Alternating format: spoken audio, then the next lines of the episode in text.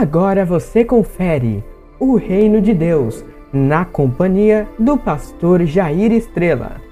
Foi Jesus para a Galileia pregando o evangelho de Deus, dizendo: O tempo está cumprido e o reino de Deus está próximo. Arrependei-vos e crede no evangelho. Uma palavra de ensinamento, revelando sobre a majestade do Senhor Deus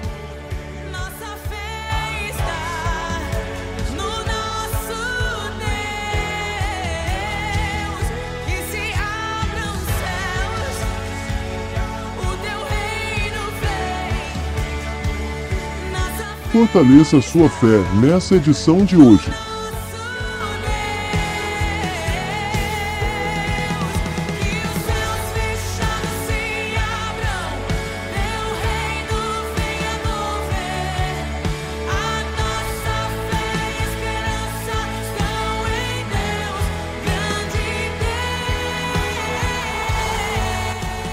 Sejam bem-vindos ao Reino de Deus.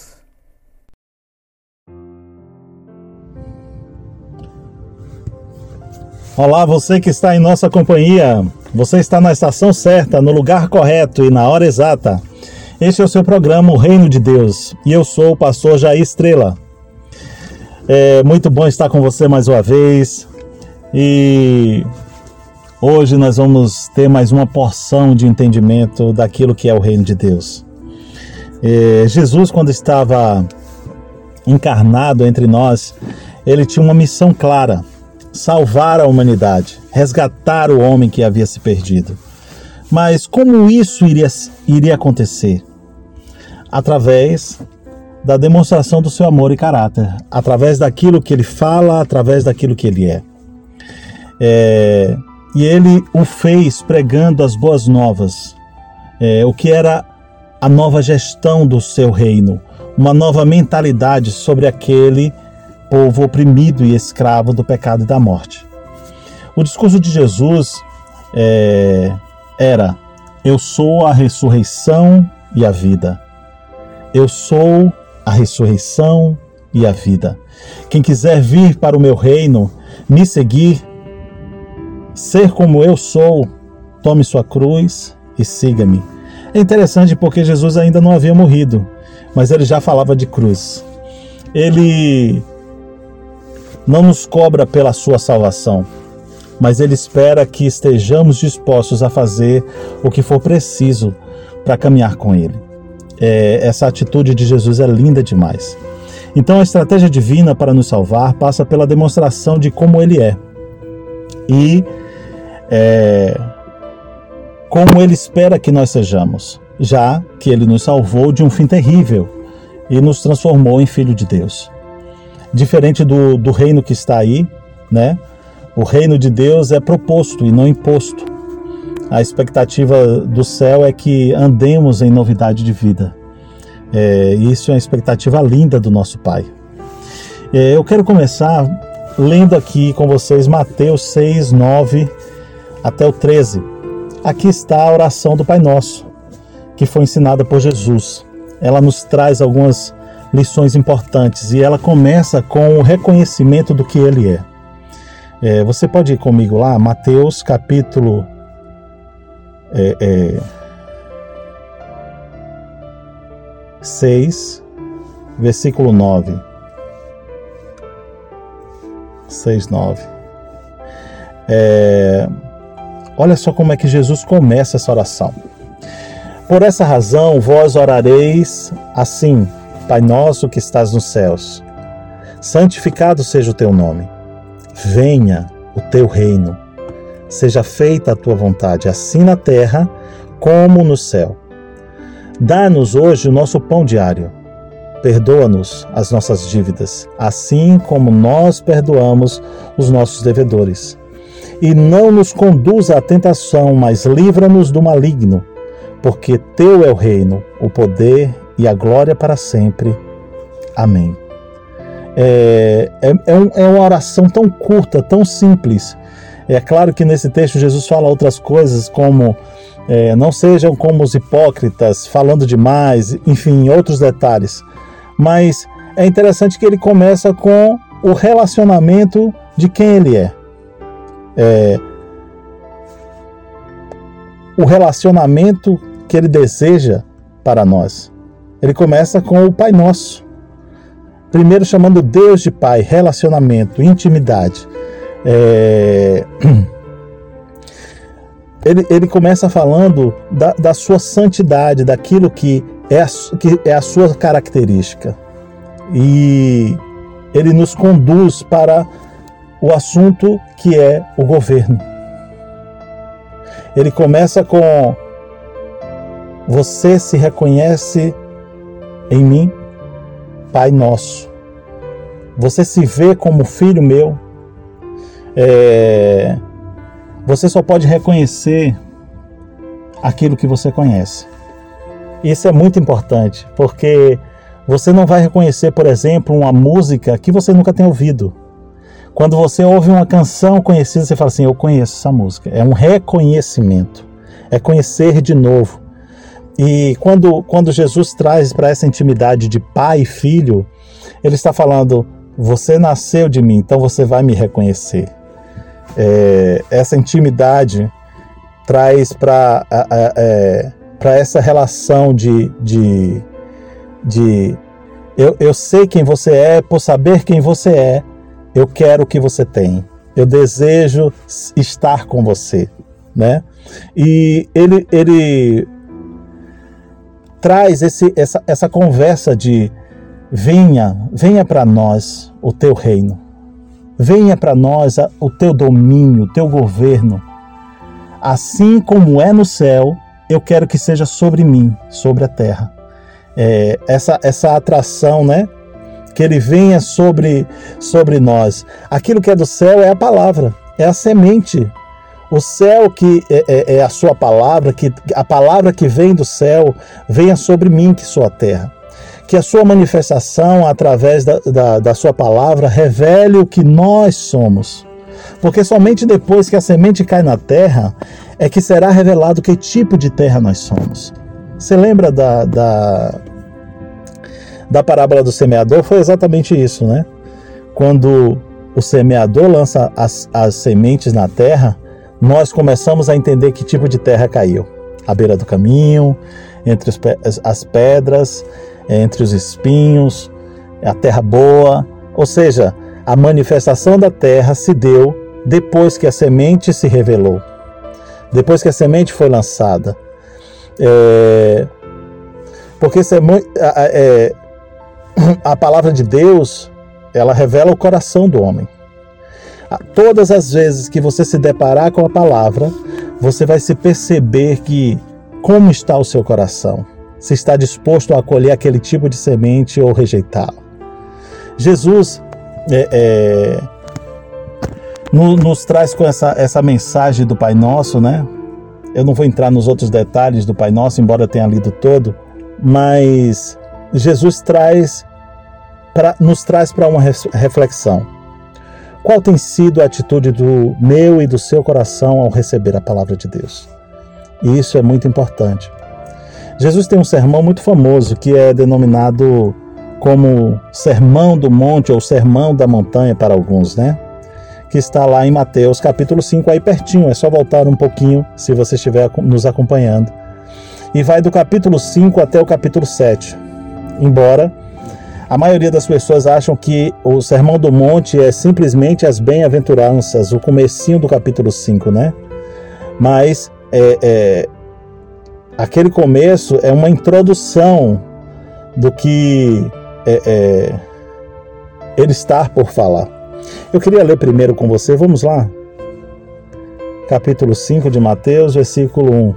Vamos começar do começo, como diz o outro e vamos tentar entender o que é esse Sermão do Monte.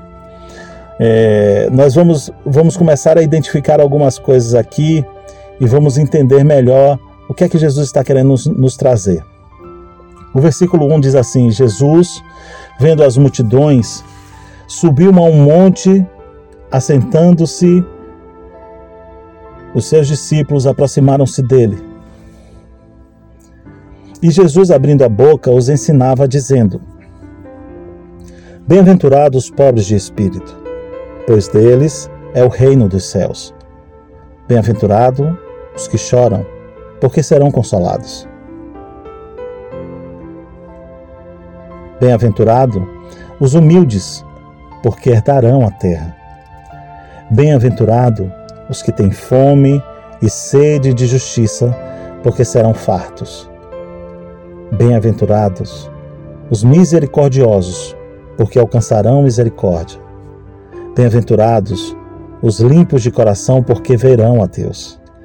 Bem-aventurados os pacificadores, porque serão chamados filhos de Deus. Bem-aventurados os que sofrem perseguição por causa da justiça, porque deles é o reino dos céus. Bem-aventurados sois vós, quando vos insultarem e perseguirem e mentindo disserem todo mal contra vós, por minha causa. Exultai e alegrai-vos sobremaneira, pois é esplêndida a vossa recompensa nos céus, porque assim perseguiram os profetas que viveram antes de vós. É, é uma espécie de consolo essa, essa introdução quando você quando você lê você percebe que embora a, a situação de cada um desses aqui a maioria deles não sejam agradáveis por exemplo bem-aventurados perseguidos não é bom ser perseguido. Mas existe um galardão existe um, um presente guardado existe uma recompensa para aqueles que são perseguidos. É, é, aqui nesse, nesse começo é uma introdução é, é, de algo maior que Deus tem para nós. E viver essa realidade aqui do começo, todos querem experimentar a recompensa que está guardada, mas poucos querem passar por aquilo que ela propõe. Vamos dar mais uma olhadinha aqui rapidinho. Quando você percebe, percebe Jesus começa a falar: bem-aventurados os pobres de espíritos, de espírito. As pessoas não querem ser pobres de espírito. Bem-aventurados os que choram, as pessoas não querem chorar. Bem-aventurados os humildes, as pessoas não querem ser humildes. Você entende? Elas querem as recompensas. As recompensas é serão fartos aqueles que têm fome, terão misericórdia. Todos querem alcançar misericórdia mas poucos são misericordiosos. Então, observe que tem aqui um, um, uma relação delicada e que nós precisamos é, nos adequar a essa realidade. É, aqui no, capítulo 5 de, de Mateus, esse texto é como é como se fosse Jesus falando como se vive os cidadãos do reino dos céus, né? É, o Sermão do Monte é uma espécie de carta magna, é a constituição dos cidadãos do reino de Deus. É, uma constituição é, é, é, é na verdade, um conjunto de bases de leis, né? normas e regras de um país, ou até mesmo de uma instituição é, é, nós podemos dizer que a Constituição Federal que é o que regula e organiza todas as possíveis atuações do Estado perante a sua população, interna e externamente.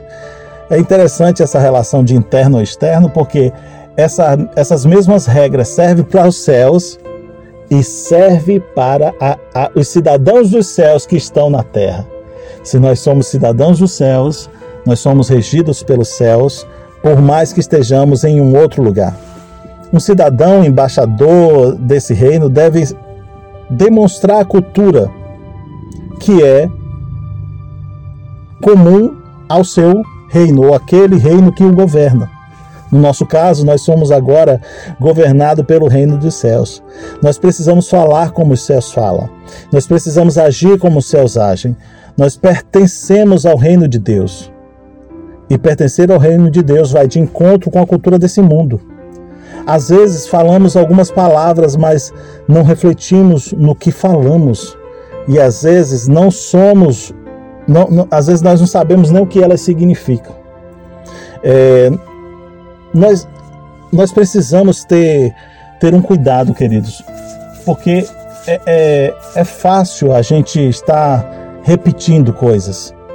É fácil a gente é, aceitar o que o outro pensou, mas não refletimos naquilo que o outro está falando. Simplesmente repetimos, viramos papagaios, né? Tem algumas palavras que é, é nós precisamos voltar e refletir. Por exemplo, a, a palavra cultura. O que significa? Se nós falamos que nós representamos a cultura do reino, a palavra cultura ela significa ação, processo ou efeito de cultivar a terra, lavrar, cultivar. A cultura é parte do que somos. Nela está o que regula nossa convivência, a nossa comunicação em sociedade. Ao tratar do conceito cultura, a sociologia se ocupa é, em entender os aspectos aprendidos que o ser humano, em contato com a, com a parte social, adquire ao longo, da, ao longo da sua convivência. Então, cultura tem uma parte efetiva no sentido de ação, de terra, de cultivar, lavrar, cultivo de algo, mas tem uma questão social. O que eu aprendi socialmente nas minhas relações? Observe que é a mesma palavra, cultura, mas tem significados diferentes e que elas se complementam.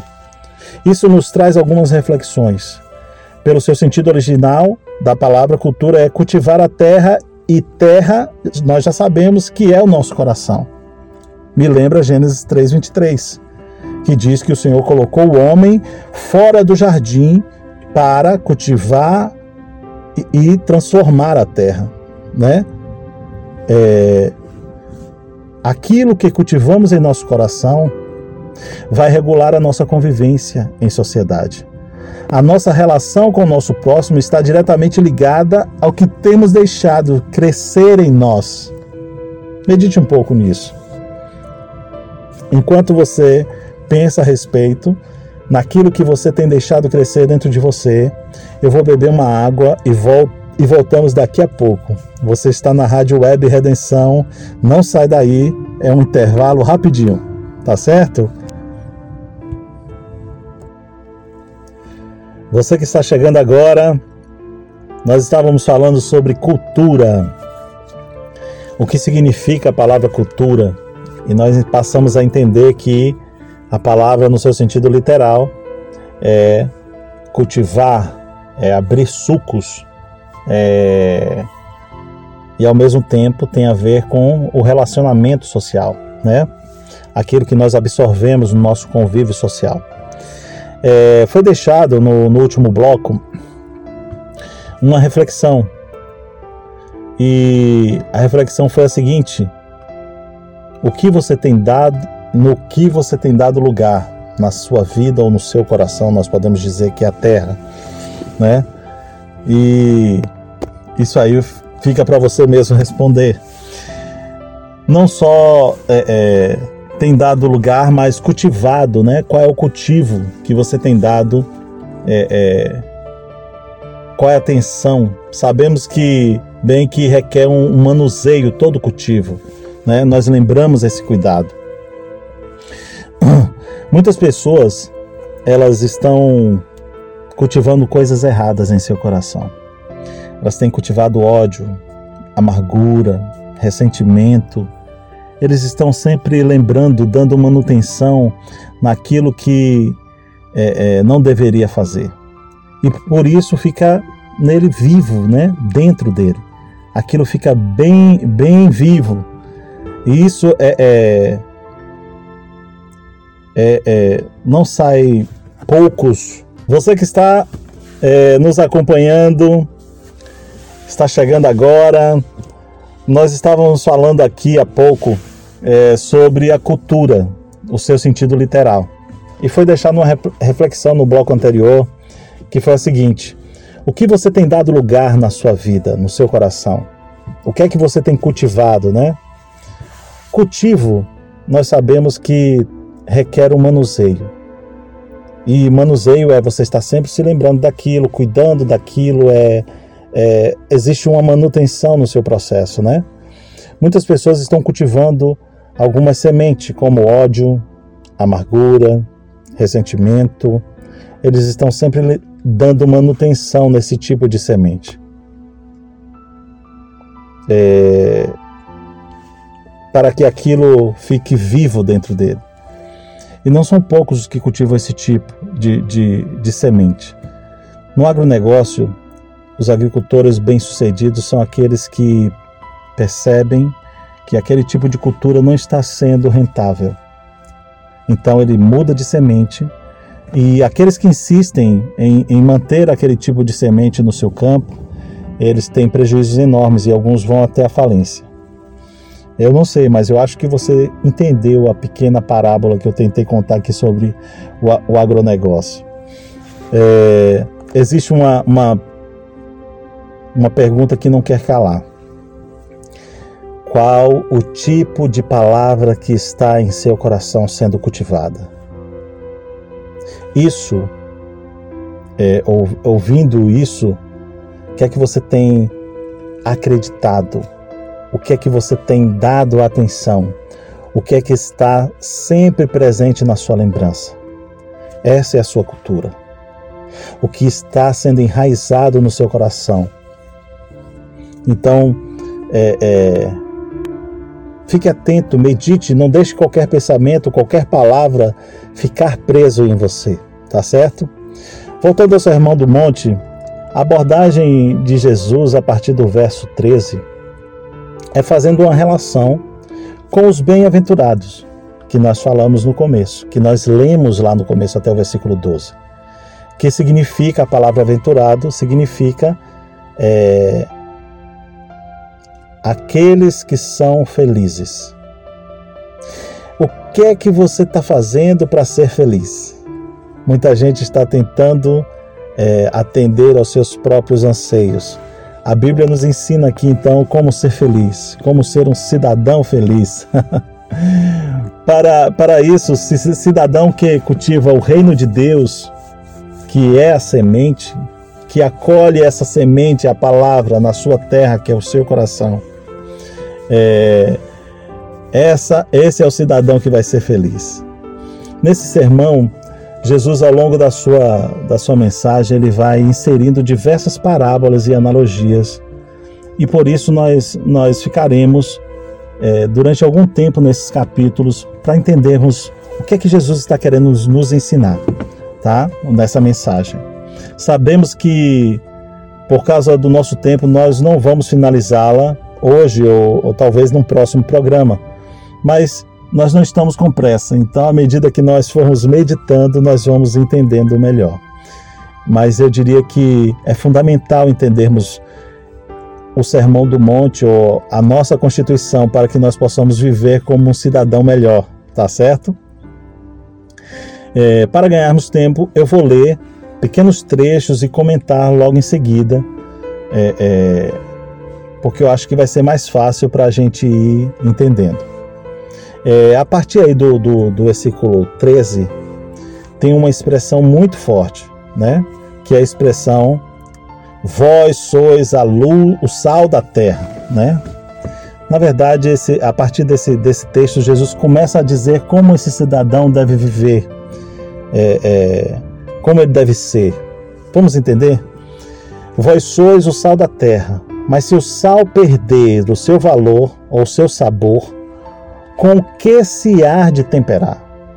Para nada mais presta, senão para ser lançado fora e ser pisado pelos homens. Olha que expressão maravilhosa nesse versículo 13. Não serve para mais nada.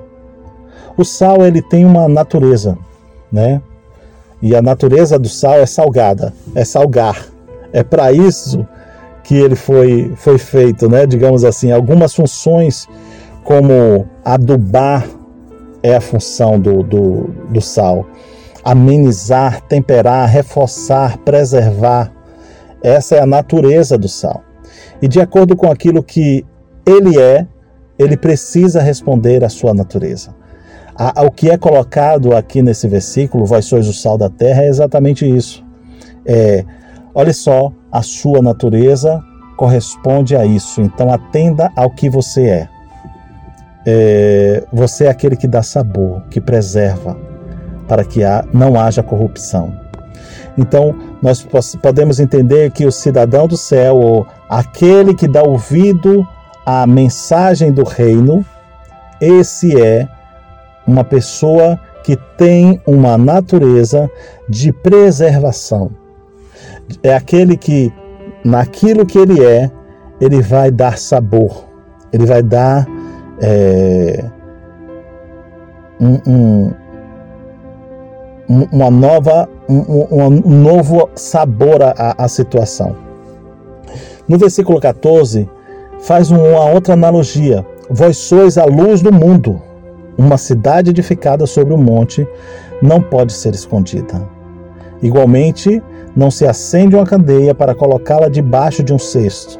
Ao contrário, coloca-se no velador e assim ilumina a todos os que estão na casa. Isso é o versículo 14 e 15. É, nesses versos 14 e 15, existe algo maravilhoso aqui, porque é, a comparação agora é: vós sois a luz do mundo. A luz ela tem um poder atraente. Né? É, não deixa dúvida quando nós acendemos uma luz, quanto ao que nós estamos vendo. A luz ela traz clareza. É, é, nós não somos enganados por, porque nós não estamos na escuridão, né? A luz ela tem esse poder de proporcionar aos outros é, exatidão. A luz é também comparada com ideia, um novo entendimento. Quando alguém tem uma ideia, fala assim: Poxa, eu tive uma luz. então, eu e você, nós que somos cidadãos do reino de Deus, nós somos o sal, mas também nós somos a luz. Nós somos aqueles que dá paladar, sabor a essa vida, mas também somos aquele que traz visão, traz clareza. Tenha em mente isso. É, João 6, 63. Vamos dar uma olhada lá, o que é que diz? João 6, 63. A palavra de Deus ela é maravilhosa porque ela é, é, é luz para nossos olhos, né? Ela clareia nosso entendimento. Em João 6,63 diz assim: É o Espírito quem dá vida à carne. Oh, é o Espírito quem dá vida. A carne em nada se aproveita. As palavras que eu vos tenho dito são Espírito e são vida. Olha que maravilha. Jesus está dizendo que é o Espírito que dá vida. Primeira comparação. Depois, ele diz que a carne para nada se aproveita. E depois ele afirma: Olha, as palavras que eu vos tenho dito, elas são vida, são espírito e são vida. Vamos fazer o processo aqui invertido. A palavra nós já sabemos que é o quê? A palavra é a semente.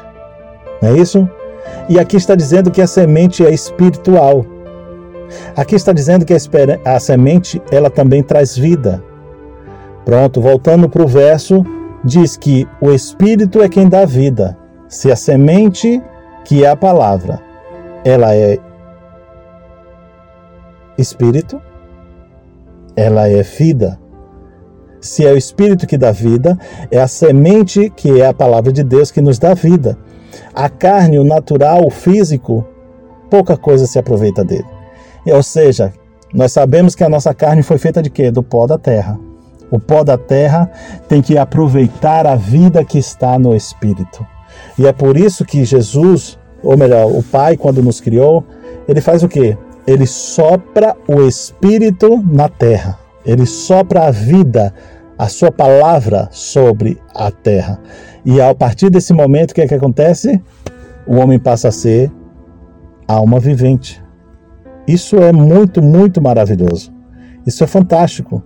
À medida que nós entendemos pequenas expressões pequenas palavras que o Senhor traz.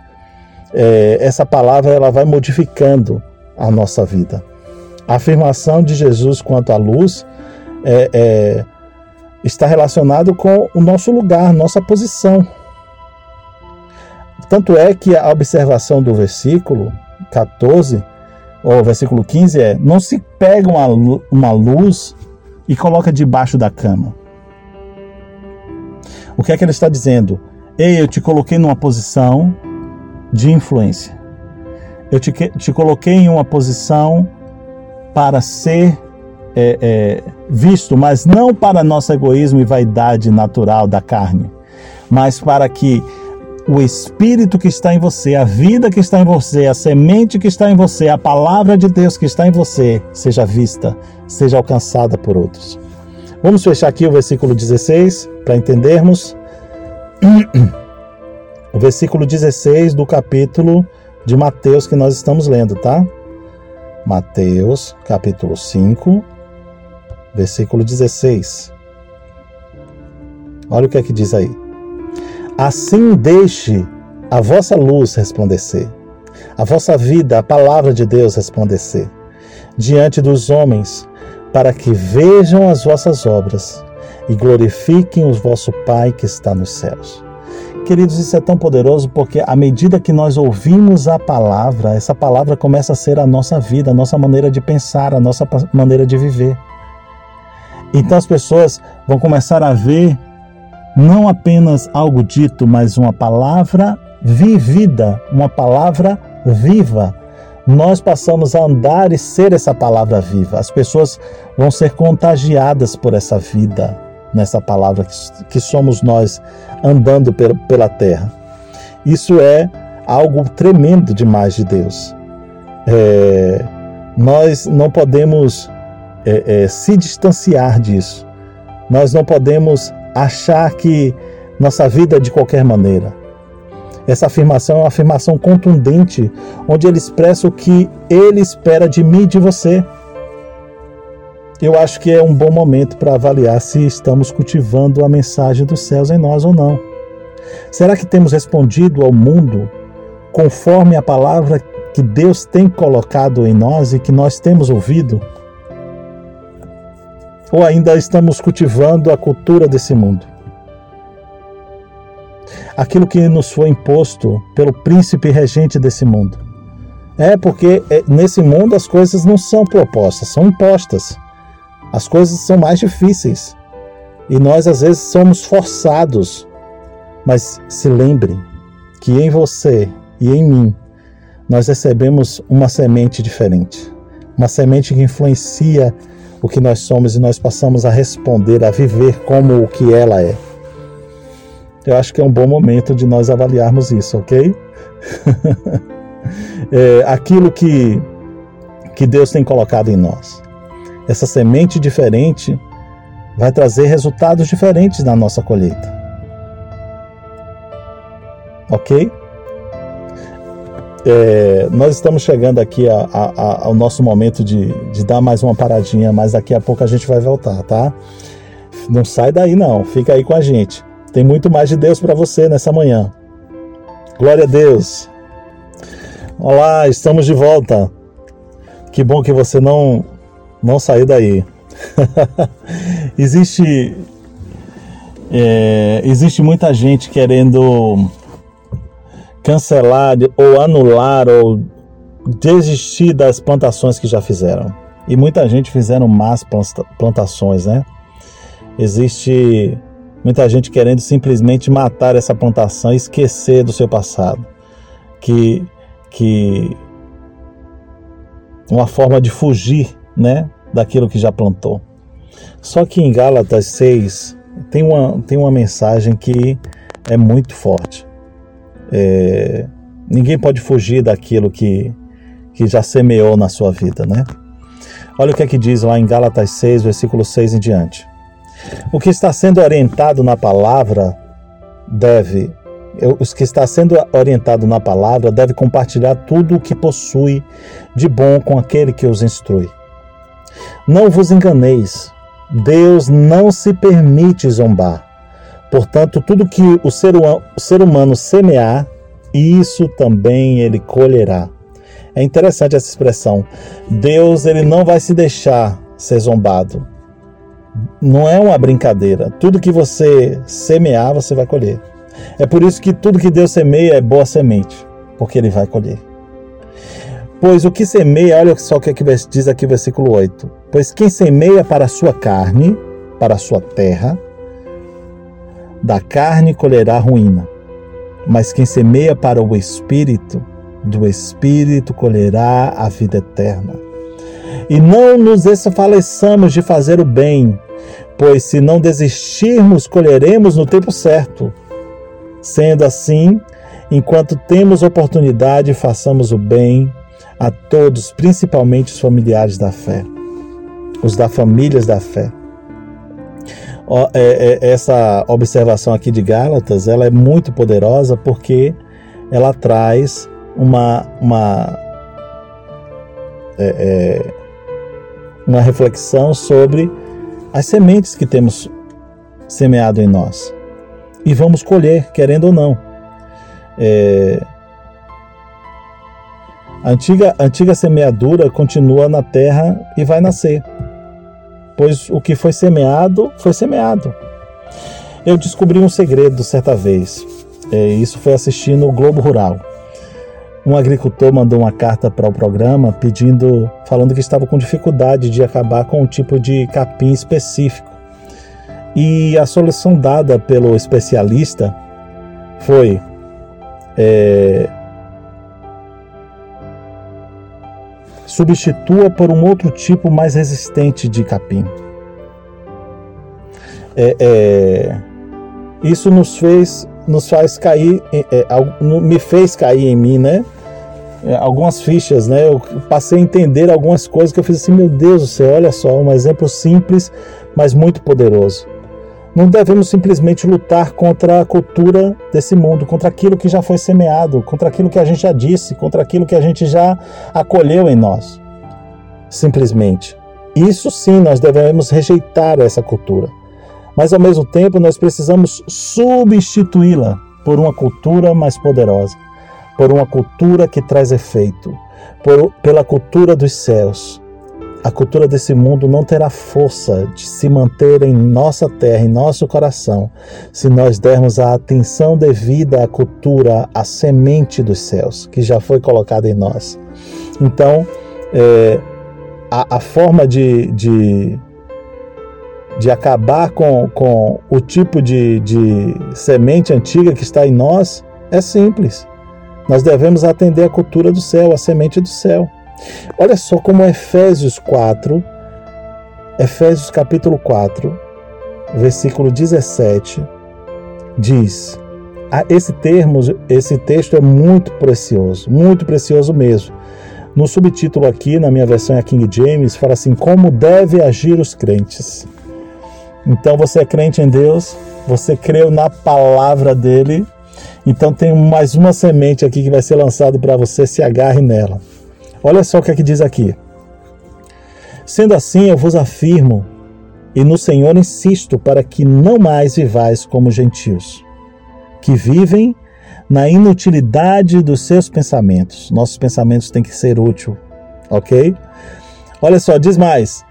Eles estão com o entendimento mergulhado nas trevas e separados da vida de Deus por causa da ignorância em que vivem devido ao embrutecimento do seu coração, ou seja, um coração embrutecido, endurecido, difícil de receber, porque há trevas, mas só que a semente é a luz. Então, quando a luz chega, esse coração não pode ficar embrutecido, ele tem que acolher a boa semente, aquilo que traz transformação. Havendo perdido, versículo 19, havendo perdido toda a sensibilidade, eles se entregaram a um estilo de vida depravado, cometendo com avidez toda espécie de impureza. Entretanto, não foi isso que vós aprendeste de Cristo. Olha só, você tinha uma maneira de viver uma cultura sendo exercitada em você de impureza, de avidez para pecar, de depravação, de é, é, insensibilidade, Mas o que nós aprendemos, a semente que nós recebemos de Cristo, nos diz outra coisa, nos ensina outra coisa. E o que é que ela nos ensina? Olha só, versículo 21. Se é que de fato, se é que de fato o ouviste, ou seja, você ouviu, você recebeu a semente e nele foste feitos discípulos, conforme a verdade que está em Jesus, versículo 21. Versículo 22. Quanto à antiga maneira de viver, foste instruído a vos despirdes do velho homem que se corrompem por desejos enganosos, e sedes revestidos ou renovados no vosso modo de raciocinar, e vos revestirdes do novo homem, criado para ser semelhante a Deus, em justiça, em santidade proveniente da verdade. Observe, é um antagonismo, é uma escolha entre você dar atenção ao velho homem ou atenção ao novo homem. Isso aqui é a substituição. Isso aqui é você recebeu uma nova semente que é mais poderosa. Invista nela. Dê atenção nela. Cultive ela. Versículo 25 diz assim: Portanto, cada um de vós deve abandonar a mentira. Olha, mentira é o que? Velho homem. É o que? Velha semente. E falar a verdade ao seu próximo. Pois, pois todos somos membros de um corpo. Estremecei de ira, mas não peques. Não pequeis. Acalmai a vossa raiva antes que o sol se ponha. Não deis lugar ao diabo. Aquele que roubava, não roube mais. Pelo contrário, trabalhe fazendo com as mãos o que é bom, para que tenhas o que repartir com quem está atravessando um período de necessidade. A palavra de Deus ela é tão poderosa que ela nos transforma, ela nos muda, ela nos faz ser aquilo que não éramos. Como é que um, um ladrão, aquele que quer se aproveitar do que é do outro, ele vai deixar de roubar, vai trabalhar e poder abençoar esse outro. É algo tremendamente antagonista, antagônico, né? É algo extremamente é, é, em outro polo, é uma outra realidade. Veja o versículo 29: Não saia da sua boca nenhuma palavra que cause destruição, mas somente o que seja para edificação de acordo com a necessidade a fim de que comunique graça aos que te ouvem. E não entristeçais o Espírito Santo de Deus, com que foste selados para o dia da redenção. Toda amargura, cólera, ira, gritaria, blasfêmia sejam eliminados do meio de vós, bem como toda a maldade pelo contrário, sede bondosos, compassivos uns para com os outros, perdoando uns aos outros da maneira como Deus os perdoou em Cristo. Esse texto, para mim, é um texto maravilhoso, onde nós somos é, desafiados, nós somos, é, como é que eu poderia dizer, é, é, conduzido a viver como um cidadão do reino de Deus. Nós somos feito uma nova criatura, eu e você. Você não é mais um ser humano comum depois que recebeu Jesus. Aí você fala assim: como assim? Você é transformado em filho de Deus. Há uma diferença enorme conforme a sua natureza hoje, com o que você era antes. E isso é, é, é sabe o que é ser uma nova criatura? É exatamente isso: ser transformado, se deixar ser transformado pela palavra de Deus. Um ser humano é, é, é, é, você é até um, ser humano comum, sim, mas com um espírito que foi recriado. O exterior parece ser a mesma coisa, mas o interior não. O interior, o interior recebeu a vida de Deus. Por isso que os filhos de Deus é, é, não creem, por exemplo, em reencarnação. Sabe por quê? Porque ele crê na ressurreição nós não seremos fisicamente, não nascemos fisicamente de novo. Nós nascemos espiritualmente de novo. E isso é para nós uma nova vida. Isso traz para nós uma transformação, uma metanoia, uma transformação da nossa mente. O que é que diz lá em Romanos, Romanos 12? Vamos dar uma olhada? Romanos 12, versículo 1 e 2. É poderosíssimo isso aqui. Olha o que é que diz aqui. Portanto, caros irmãos, rogo-vos pelas misericórdias de Deus que apresenteis o que? O vosso corpo como um sacrifício vivo, santo, agradável a Deus. Isso é o vosso culto racional ou lógico. E não vos amoldeis ao sistema desse mundo, mas sedes transformados pela renovação das vossas mentes, para que experimenteis qual seja boa, agradável e perfeita vontade de Deus. Observe que no primeiro momento ele diz o seguinte: Rogo-vos pela misericórdia de Deus que apresenteis. Quem apresenta o vosso corpo como sacrifício vivo? Ei, eu estou pedindo para você, estou rogando a você. É o seu espírito dentro de você, recriado, renascido em Deus, é que apresenta agora, ele domina, ele governa a terra que é o seu corpo, aquilo que você é, é, foi feito. Então, o seu espírito ele tem a autoridade de governar sobre o seu exterior, sobre a sua alma, sobre o seu corpo. E aí ele fala o quê? Agora eu vou apresentar o meu corpo como sacrifício vivo, meu corpo quer pecar. Mas aí o meu espírito, ou aquilo que eu fui feito, a nova semente de Deus dentro de mim me transformou e eu tenho autoridade para dizer para o meu corpo: corpo, não. Pecar mais não. Eu roubava, não roubo mais. Agora eu vou trabalhar para abençoar as pessoas. Eu mentia, corpo, não. Eu agora vou fazer algo que eu possa abençoar o outro, eu vou falar a verdade. Então, observe o poder que espiritual que aconteceu dentro de você, algo tremendo, maravilhoso. E o caminho que deve se viver é, vai ser demonstrado, porque ele fala agora não se amolde a forma como esse mundo vive mas seja transformado. Transformado pelo quê? Renovando a sua mente, renovando o seu coração, renovando o seu espírito a cada dia. Com o quê? Com a palavra de Deus. Quando você transforma a sua mente, você transforma a sua mente com a palavra que vem dos céus, com a palavra que sai da boca de Deus. E ela é poderosa para que você possa experimentar qual é a boa vontade de Deus, qual é a agradável vontade de Deus, qual é a perfeita vontade de Deus. Então, é, você precisa avançar nisso. Você precisa é, é, ir além com isso. Deus ele tem algo maravilhoso. Deus ele quer te conduzir a algo extremamente tremendo. Deus ele quer é, é, te levar a experimentar do que ele tem de melhor. Não seja aquele que se rende às paixões desse mundo. Não seja aquele que se rende ao que esse mundo está impondo.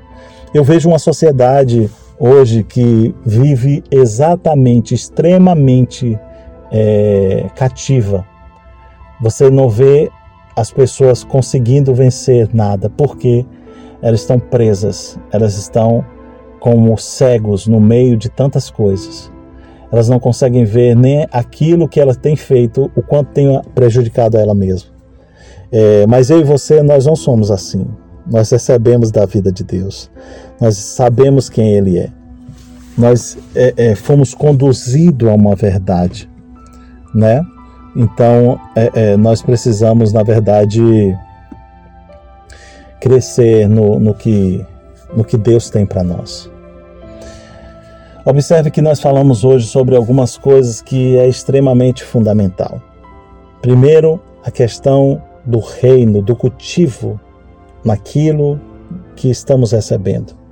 Se apegar à palavra, conhecer essa palavra, sermos realmente a diferença nesse mundo, aquele que preserva, que não deixa esse mundo se corromper, não ser aquele que se esconde, mas aquele que tem a luz, que tem a vida, que tem a palavra que transforma. É, e, e manifestar isso começa em nós, porque a vida é, ela é tão poderosa, a vida de Deus, que ela não, não é algo simplesmente superficial. Ela é algo que tão profundo em nós que ela não nos deixa do jeito que nós fomos é, encontrados por Deus. A semente, ela nunca vai deixar a terra do jeito que ela estava antes. Ela vai revirar a terra com suas raízes. Ela vai movimentar a terra com seu caule ela vai abrir espaço para que novas coisas de Deus possam se manifestar. Então, essa transformação em nós, na nossa terra, é fundamental para que nós possamos experimentar a boa vontade de Deus, a agradável vontade de Deus, os seus planos perfeitos para nós. Amém? É, eu quero dizer que é bom demais estar aqui com vocês e estar compartilhando a palavra de Deus com vocês. Eu espero que nessa manhã você tenha sido edificado, abençoado. É, você sabia que Deus tem muito mais para você do que você possa imaginar? Seja mais abençoado ouvindo a programação da Rádio Redenção, tá certo? Eu te vejo no próximo programa. Deus abençoe a sua vida. Tenha um bom dia.